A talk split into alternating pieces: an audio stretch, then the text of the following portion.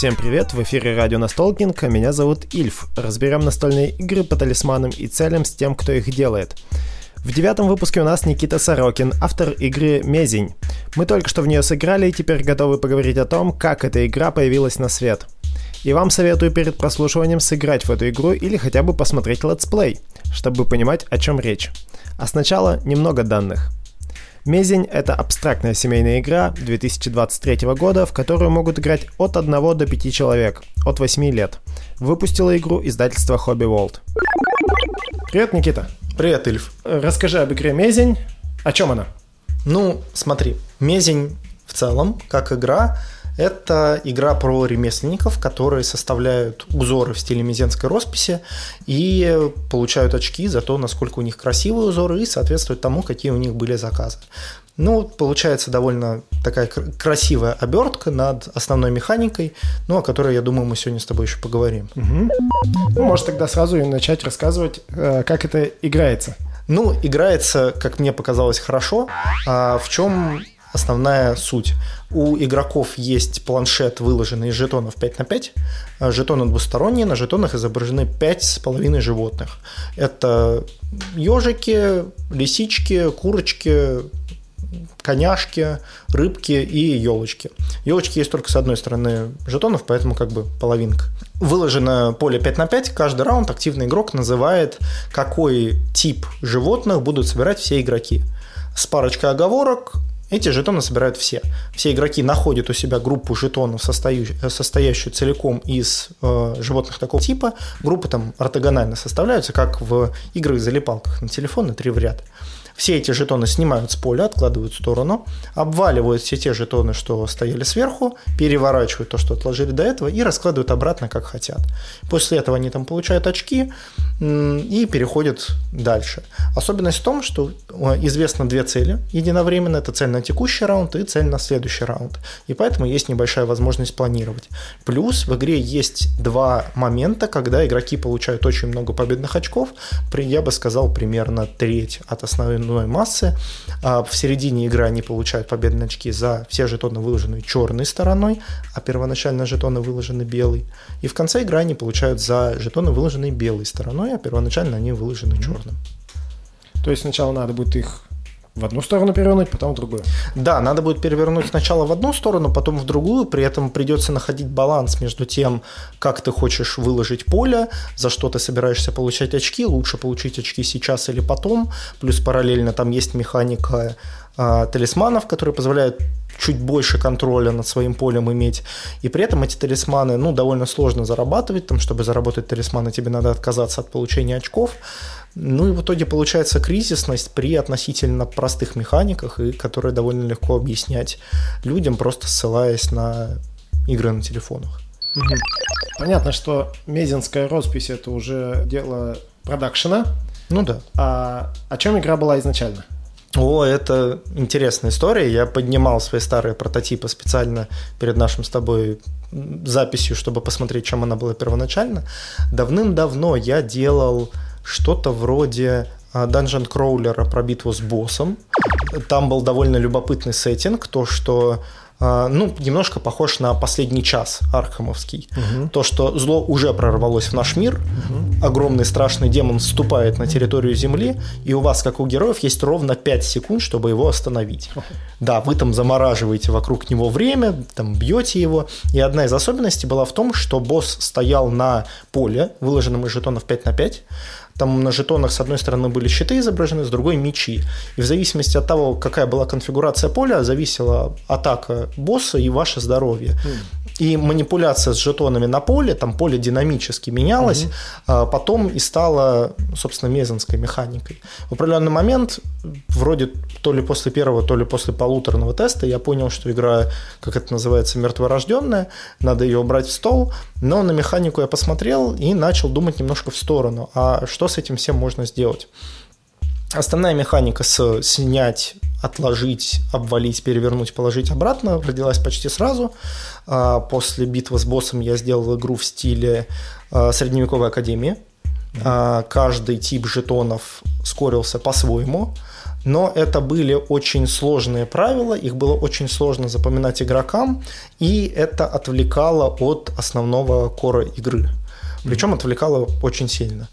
И началось очень-очень много итераций там одна, две, три, в какой-то момент игра там была похожа на аркаду, что ну, объясню в каком смысле. Угу. Вы определенное количество ходов играли на своем поле, и на этот счетчик ходов у вас была отложена цель. А, после того, как прошло определенное число ходов, вы записывали свой результат по этой цели угу. и передавали эти цели другим игрокам. А победные очки вы получали только по тому количеству игроков, которых вы обогнали по тем или иным целям. То есть получалось не как это называется, аддитивное количество победных очков, mm-hmm. а в зависимости от твоего результата по сравнению с другими игроками. Это было любопытно, но опять слишком сложно. А, кор простой, понятный, а вокруг начинается какая-то непонятная дичь, э, которая очень сильно отвлекала от основной механики. Вот. И ближе уже к Гранику Оно игра приобрела ну, плюс-минус законченный вид. Она была очень медленная, но все-таки как была. Там цель была известна заранее, к ней надо было готовиться 4-5 ходов. А масти ну, тогда это были масти, там mm-hmm. игра называлась по-другому. Это был там фестиваль весны, вы играли за друидов, mm-hmm. которые э, праздновали приход весны. Ну, вот я, кстати, там потом расскажу, был довольно забавный момент с этим связанный. А там был динамический рынок целей, ой, не целей, а мастей, активный игрок бесплатно какую-то с него называл, остальным надо было платить, чтобы какую-то mm-hmm. другую цель назвать. Потом эта механика перекочевала в мезень, но в гораздо более простом и понятном виде. Вот, я эту игру показал, а, ей заинтересовались, потом она девелопилась, и вот мы здесь. Как интересно, что перебирая разные механики во время тестов, ты сейчас наговорил разных интересных штук для еще нескольких игр. А, к сожалению, у меня такое бывает часто. А, на примерно 3-5 подписанных проектов у меня где-то 20 прототипов, которые ушли в стол, и примерно 100 любопытных механик, недокрученных до игры, которые даже прототипы не увидели. У меня есть, ну, сейчас там пожелание несколько очень больших долгосрочных проектов сделать. У меня они практически целиком проделаны механически, там надо только нагенерить контент, угу. но я не могу себя заставить банально сесть первый прототип делать, угу. потому что там даже для первого прототипа надо много всего сделать, а вдруг окажется угу. фигня, вдруг что-то не так, а вдруг много переделывать придется. Это обычно беды начинающих авторов, нет, это не беда начинающих авторов. Начинающие авторы думают, что у них все хорошо. Вот. А я сразу знаю, что хорошо ничего не будет, надо будет все переделывать. Поэтому первый тест, он практически всегда это как бы так выразиться, бац-бац и в продакшн, то есть сразу показать, mm-hmm. получить обратную связь, уйти и переделать. То есть первые тесты даже на салфетках это нормально. Ну а так да, это нормально, что я перебирал кучу всяких механик, и кто бы мог подумать, э, но при самодостаточном и ну, таком вдумчивом коре, кор-механике, а, не обязательно накручивать какую-то сверхштуку вокруг. Угу. Основной кор-механики, которая на себя тянет внимание, достаточно. Все остальное можно забить стандартными решениями. Угу.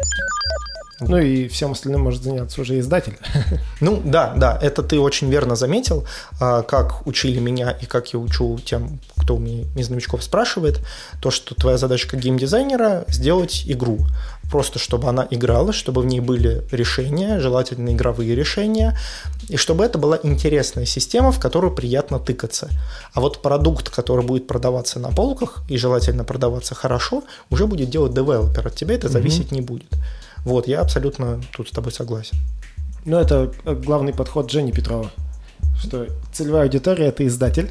Ну, главное заинтересовать издателя, а там он уже сам сделает все, что нужно. Тут палка о двух концах. Я одновременно и согласен, и не согласен с Женей, а, потому что я привык делать игры, потому что, как говорил Герман Тихомиров, я не могу не делать ну игры. Ну, да. Мне приходит в голову механика, приходит в голову там желание сделать игру, я беру и пытаюсь ее сделать. В этот момент я не думаю о целевой аудитории, не думаю угу. о издателе. А вот в процессе доработок, в процессе итерирования я могу подумать о том, а, где игра закончит свой путь. Когда я показывал тогда еще фестиваль весны на Граниконе, она была, как я это называю, в Междумирье.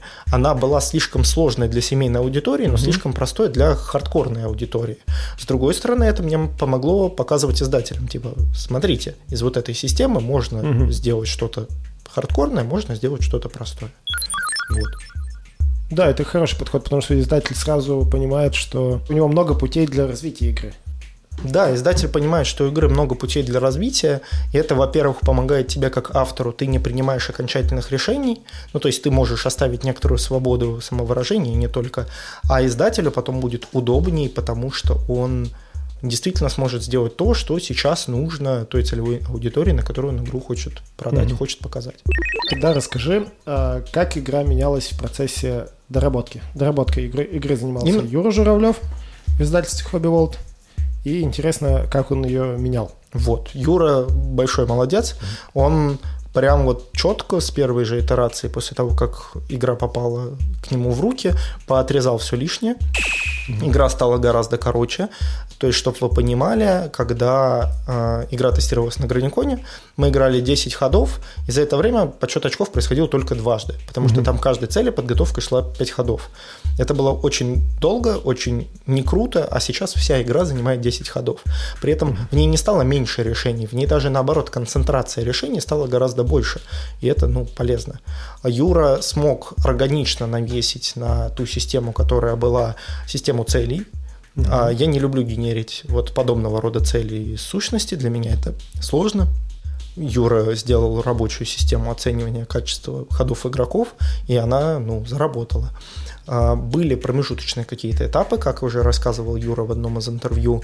Была итерация, где было несколько типов талисманов, которым, по которым там был set collection, который как-то хитро скорился. Была итерация с некоторыми модульными, скажем так, дополнениями. А, Некоторые из них я даже видел, когда только начинал работать, так как долгое время я на момент выхода этого выпуска уже будет, что я работал с Юрой Журавлевым.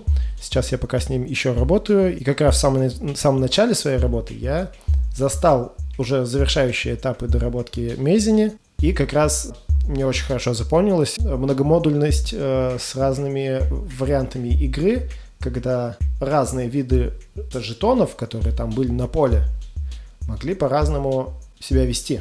То есть сейчас ну, мы просто выбираем один и переворачиваем, а там все было сложнее и при этом очень по-разному. Там можно было через один переворачивать, да, что-то да. еще такое. Я помню эту итерацию, там было много, ну там как раз эти модули добавляли дополнительные сущности, с которыми можно было взаимодействовать. А, расскажу так, э, в том варианте, который я показывал еще на Граниконе, у меня было мини-дополнение, которое я не включал в игру, но я ее показывал издателям, то есть смотрите, так тоже можно. А мини-дополнение интересное, я сейчас не буду спойлерить, какой механикой оно пользуется, mm-hmm. может быть, потом тебе по секрету на ушко расскажу, mm-hmm. но пока что, ну, логично, что какие-то доп штуки усложнения, которые отвлекают от основного геймплея, они будут немножко лишними. Соответственно, от игры тоже там это отрезали, этим не воспользовались, и это абсолютно нормально. Я как автор там не обижен. Mm-hmm. Я наоборот только рад, что игра там лучше работает. Есть вещь, за которую я, наверное, горд как автор, что я там смог поучаствовать ну, мне там приходилось пару итераций тестировать и давать какую-то обратную связь. Mm-hmm. Это на самом деле там мне очень сильно повезло. Как правило, у авторов нет такой возможности. Когда обсуждали, как работать с талисманами, было несколько опций, как эти талисманы можно зарабатывать в, конце, э, в процессе игры. Mm-hmm. Даже были варианты, когда ну вообще никак их зарабатывать нельзя было. Я предложил, пусть, когда у нас как-то совсем плохо поскорилось, ну, заработали очки за какую-то цель, вместо получения очков ты можешь получить а, жетоны. А это все равно в конце игры конвертируется в победные очки, потому что один жетон это там, одно победное очко. Но жетоны дают тебе гибкости. И теперь у тебя появляется решение. Допустим, ты видишь, что следующая цель, ну, какая-то совсем плохая, ты вообще ее никак не сможешь сделать. Тогда ты можешь сделать упор на цель текущего раунда, вообще забить на цель следующего раунда, в следующем раунде получить талисманы, и уже с помощью этих талисманов как-то очень круто засетапить через цель. Угу. То есть это долгосрочное планирование с неоднозначным результатом. Ты не можешь знать заранее, там, принимая это решение, насколько хорошо оно сработает. Но ты, игрок, ты как игрок, ты принял решение ты принял решение, я не буду получать очки, э, я хочу талисманы. И вот тебе последствия. Решение, последствия, обратная связь. Обратная связь для игроков это очень круто. Они от этого либо получают ощущение, что самосовершенствуются, либо что у них и так все хорошо. Давай поговорим тогда вот как раз о влиянии автора на дальнейшую доработку. Ты говоришь, что тебе повезло, а у, обычно у авторов такой свободы нет. Как ты считаешь, это хорошо или плохо? И Ну- как, нужно ли давать автору возможность влиять на дальнейшую доработку? Тут палка о двух концах. А, С одной стороны, автору хочется, чтобы игра увидела свет в его видении, в том, как он игру, собственно, видел. Но видение у авторов бывает разное. Кому-то в рамках видения абсолютно комфортно, как проходит доработка. Ну, там тот же Женя Петров, о котором мы говорили. Для него это там нормальный подход. Вот игру как черный ящик это называется отдать. Вот с ним пусть издатель разбирается и там сам все делает. С другой стороны, если у, изда... ну, если у автора будет мало влияния на проект, э, не исключено, что там издатель может внести какие-то правки, которые могут повредить игре как игре, не как продукту, именно как игре, и автор может остаться неудовлетворенным. А вот, например, там на рынке настольных игр там, в России, да и мне кажется в мире, как правило, все смотрят в первую очередь на именно коробки, Ну на да. автора. Если выходит плохой продукт, думают, что виноват автор. А, Никто не думает о том, что это может быть там последствия решений, которые принимались последствия девелопмента. Все, нет, у там Иванова Ивана Ивановича получилась не очень игра, э, виноват Иванов Иван Иванович. С другой стороны, если у автора будет слишком много влияния на там, игру, процессе девелопмента, она так может никогда не додевелопиться. Ну Да, а, автор будет спорить с девелопером по поводу видения, по поводу того, как что она должна продвигаться, какой у нее должен быть сеттинг, что с ней вообще делать. В общем, сложно. А, Есть маленькая хитрость, лайфхак, которой я, возможно, когда-нибудь воспользуюсь. Есть случай, в котором девелоперу не захочется вносить крупные правки и придется работать напрямую с автором. Это если дизайнить большую комплексную настолку, желательно привязав механики к какой-нибудь сюжетной составляющей. То есть, да, а с автором там будут много взаимодействовать, потому что он уже там какие-то штуки делал, сильно связав, там, не знаю, с миром игры или с чем-то таким. Понятное дело, там будут подключаться, не знаю, писатели, издательства или что-то такое, тексты переписывать, но автор будет сильнее включен в процесс. Но это вот, как говорится, рубрика «Вредные советы» от Никиты Сорокина. Никому не рекомендую так делать. Вот, делайте хорошие игры, а остальное приложится. Но тут еще надо понимать, что у опытного автора могут заказать игру. Даже издательство может попросить его сделать какую-то конкретную игру, и тогда ее как бы сам автор изначально и дорабатывает. Ну, да. А Есть такой вариант решений под ключ, когда заказывают игру, автор целиком игру делает, э, ну и там получает за это определенного рода выплаты. Это тоже нормально, это как раз у очень опытных авторов такое бывает. У нас авторов таких в России, как мне кажется, ну, Немного. именно именитых, которые, про которых знают все, можно пересчитать по пальцам одной руки фрезеровщика. На самом деле, насколько мне известно, э, в коммерческой сфере часто заказывают настольные Ну игры. Да, ну это вот нормально. А, Но лично для меня там такой формат, он немножко чужд, у меня не, нету опыта подобного рода работы, и я понимаю, что мне бы, наверное, было сложно. То есть придумать какой-нибудь кор, работающую механику, вокруг которой можно сделать хорошую игру, для меня это расплюнуть. Налейте мне чашечку американо, я ее бахну залпом, и через полчаса у вас будет готов, готова прям бомбезная концепция, которую можно докрутить до хорошей игры. Но я буду не готов ее докручивать. Понятно. Ну вот, да, там генерировать сущности, считать баланс, организовывать тестирование, организовывать художников, не, это не мое. Давай как раз поговорим о сеттинге игры. О, это хорошо. Да, тут э, игра Мезень э, обзавелась в процессе работы издательства, в процессе продакшена, обзавелась необычным для наших игр сеттингом, то есть у нее русская народная роспись из Архангельской области, из города Мезень, или вообще из Мезенского района, наверное. То я сейчас скажу что-нибудь не то, у меня потом.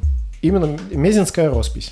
Вот, это довольно необычно а, для вообще современных настольных игр, и поэтому игра на момент записи еще вот неделю как вышла, и уже сильно хайпанула, получила множество отзывов, хотя по сути-то в нее еще почти никто не играл. Хайп свой игра словила именно за счет оформления. Как ты относишься к тому, что вот э, многие хвалят твою игру, даже сейчас э, в соцсетях и так далее, за оформление, а не за механики? Ну, слушай, абсолютно нормально. Потому что мое вот желание, чтобы хорошие игры находили своих игроков, Это как бы угу. первое. А второе, чтобы игроки принимали в рамках игры значимые решения. Угу. Все.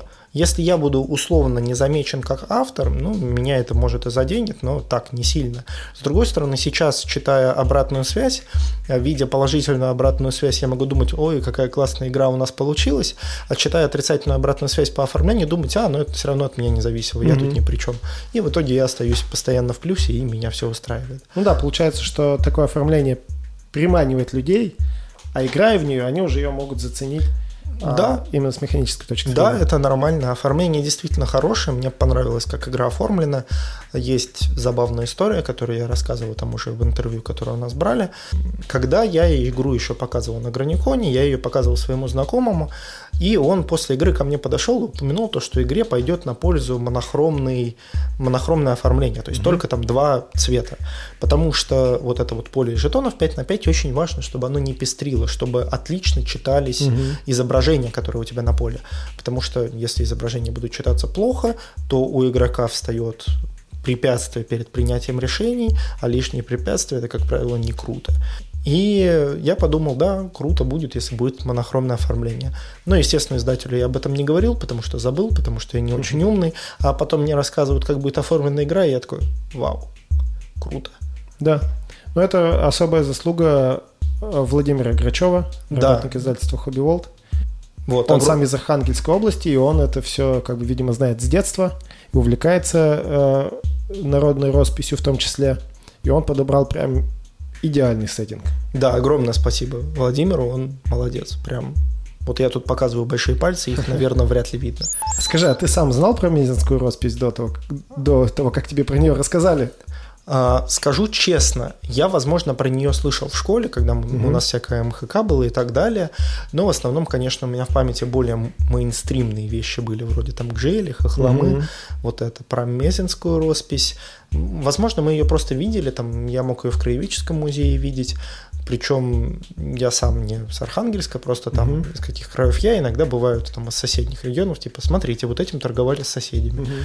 Вот. Я мог ее видеть, но знать, что мезень называется мезенью, нет, я не знал, mm-hmm. я не помню. Но любопытно, что там после того, как мезень появилась в том виде, в котором появилась, а люди в комментариях начали предлагать, о, давайте другие игры делать там в оформлении. А, и в комментариях я увидел определенный стиль росписи, который, с которым я не сталкивался до этого, mm-hmm. но при этом там его лайкали, он там нравился. Я посмотрел, и это действительно очень самобытно, очень интересный стиль. Возможно, я бы там, мне бы было бы интересно с ним поработать с точки зрения сеттинга, с точки зрения оформления, mm. там, эмоций, которые передает. Я сейчас, если что, о палихе говорю, mm. палях. Очень, ну, из особенностей там очень темные фоны, mm-hmm. а, но есть у этой росписи какое-то свое очарование, какой-то свое, свой шарм. Вот, если у меня дойдут руки дальше до абстрактов, и я захочу их делать в каком-то таком сеттинге, и у меня будет выбор, в каком сеттинге их делать. Я как раз хотел спросить, что можно уже ждать следующую часть. Ну, ждать можно, ждите, как говорится, сколько влезет.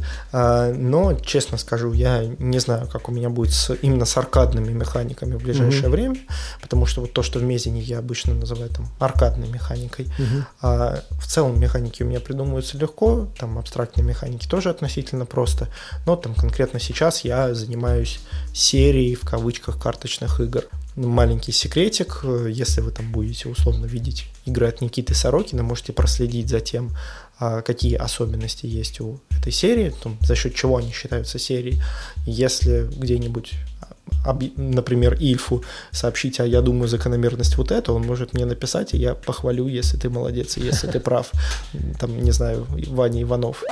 Вот. Но сейчас я в основном карточными играми занимаюсь. Mm-hmm. Есть, конечно, в бэклоге и более серьезные проекты, как я уже упоминал, а с абстрактными механиками. Но есть у меня пару вариантов, но чего-то настолько глубокого именно в своей кор-механике, как угу. Мезень, как Фестиваль весны, а, я пока не считаю, что у меня есть. Угу. И это нормально. Все-таки геймдизайн это творческий процесс. На этой э, позитивной ноте да. я тебя попрошу посоветовать какую-нибудь интересную игру, которую, по твоему мнению, должен сыграть любой геймдизайнер, чтобы узнать, как вообще это бывает. Угу. А, тут как бы палка о двух концах. Мне хочется насоветовать сразу кучу игр, и желательно игр хороших. Угу. Я хочу разобрать три условно ага. примера, если там время позволяет, Да-да-да. а вроде позволяет. А первый это Ведьмин круг. Угу. В Ведьмином круге отличный именно геймдизайн. Очень круто прослеживается вот мое решение, вот последствия моих решений. Угу. И при этом а, первоначально там последствия решения не, ну, не очевидны. А, если у меня, там, как у игрока, спросят, а, а будет ли хорошо, если я сделаю вот так, я всегда пожимаю плечами и говорю, а я не знаю. Попробуй, посмотри.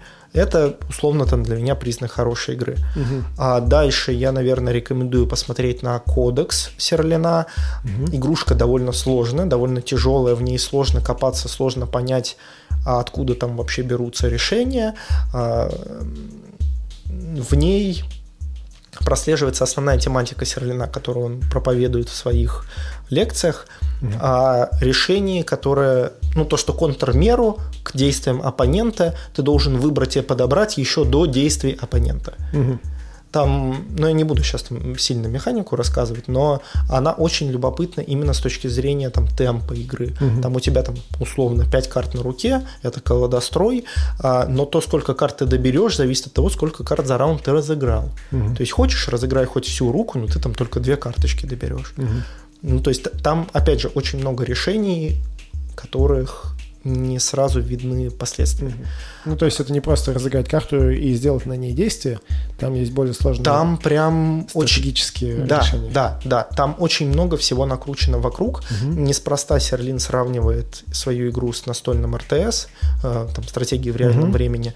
Э, если не будете брать себе кодекс, потому что сейчас его обычно сложно достать, плюс у Серлина были слухи, что он второй кодекс будет делать. Э, Гага, мы ждем от тебя новости. Я вам не могу простить то, что вы не первый пазл страйк, не второй не выпустили. Можете почитать серию статей Серлина о том, как он делал, собственно, кодекс. У него очень неплохие статьи, а, есть много спорных вещей, но именно почитать и составить свое мнение, это ну, нормально. Угу. И, наверное, третий проект. Третий проект мне хочется назвать какой-нибудь интересный, но при этом с какими-то ну, своеобразными огрехами. А, я, например, могу сказать про Аргент – Uh-huh. ну, относительно свежая именно с точки зрения локализации игра. А, Аргент интересный, в нем есть решение. А, можно сказать, что это Амери, которая очень сильно маскируется под евро на размещение рабочих, но по своей сути это прям Амери-Амери. Но играя в Арген сейчас, Арген довольно старенькая игра. Я, к сожалению, не помню, какого он года, mm-hmm. но там по меркам геймдизайна он игрушка старенькая. А, попробуйте находить в нем не хорошее, а за что у вас цепляются глаза, что вам не нравится. Например, там очень, она очень недружелюбна для новичков, mm-hmm. потому что там очень много информации вываливают на новичка сразу. И чтобы принимать взвешенные решения, ты, во-первых, должен там знать условно табличку информации, потому что там э, цели игры зависят от скрытой информации. И для того, чтобы играть на уровне, ты должен знать теоретическое распределение этой скрытой mm. информации. Э, там куча типов сущностей, на которых написано много информации, которую надо понимать. Чтобы принимать решения, тебе приходится анализировать кучу всего. А с учетом того, что эта игра как бы Амери, э, результат твоих действий не всегда зависит от того, насколько хорошо ты принимаешь решения. Mm-hmm. Ну, тут прям, там прям Амери-Амери. В том плане, что ты там поставил рабочего, а тебе его в лазарет отправили. Mm-hmm. И ты такой, ну, очень жаль. Ну, вот посмотреть. А я не говорю, что Аргент плохая игра, я считаю, что Аргент все еще хорошая игра, а, но посмотреть на него с точки зрения геймдизайна, посмотреть, что в нем не так, может быть очень полезным упражнением. Mm-hmm. Это тоже, да, очень интересный совет, которым э, я на самом деле тоже уже очень давно пользуюсь. Э, играя в игры, играть не только в то, что нравится, но и в то, что даже, может быть, ты заранее знаешь, что это плохая игра, чтобы ее разобрать по кусочкам, понять, что можно было бы улучшить, что здесь, может быть, несовременно, и так сейчас не делают, и наоборот найти хорошие моменты и что в этой игре цепляет ее поклонников, потому что у большинства игр, как правило, всегда есть поклонники. Ну да, что у Монополии, что у Манчкина, угу. что у Аргента. Я не хотел сравнивать Аргент с Манчкиным и Монополией. Действительно есть поклонники, и в этих играх действительно есть качества, которые других игроков увлекают. Это все-таки нельзя ну, отрицать. То есть, ну, нельзя это назвать прям плохими-плохими играми. Ну, как по mm-hmm. мне. Это просто игры. Они кому-то нравятся, кому-то не нравятся. Это нормально. Ну и вот как раз попытка понять, что именно людей привлекает, это как раз попытка вычленить в игре самое главное и какие-то точки фана, о которых нужно помнить, когда делаете свои игры. Да, знаешь, есть еще э, такое понятие, ты когда там с собеседником разговариваешь, есть пассивное слушание и активное слушание. Пассивное это там, когда диалог идет просто своим чередом, а активное, когда ты стараешься вслушиваться в собеседника и полноценно понимать, что он пытался сказать. Угу. Можно сказать, что по-хорошему геймдизайнер, играя в игры, должен заниматься активным слушанием, угу. а не пассивным слушанием. И тогда он будет расти как автор, набирать себе портфолио каких-то механик в голове, проводить случайные нейронные связи и делать совершенно странные механики после выпитой чашки кофе. Это очень хорошее сравнение. Большое спасибо за такие подробные ответы да, и за интересные что. сравнения. Надеюсь, мы с тобой еще услышимся с твоими будущими играми. Да, хочется верить. Большое спасибо, пока. Пока-пока. В этом выпуске «Радио Настолкинг» мы разговаривали с Никитой Сорокиным о его игре «Мезень». Если наш разговор показался вам полезным, сделайте репост. Подписаться на радио Настолкинг можно на всех основных площадках для подкастов. Также у нас есть группа Настолкинг в ВК и канал в Телеграме. На этом наша радиостанция заканчивает свою работу. Пока. Хэштег Антон Купимезень.